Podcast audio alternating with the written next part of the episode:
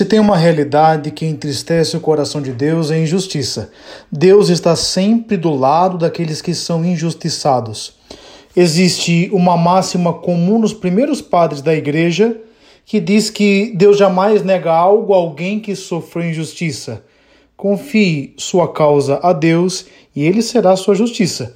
Não se preocupe com coisas secundárias, não perca a paz por coisas materiais.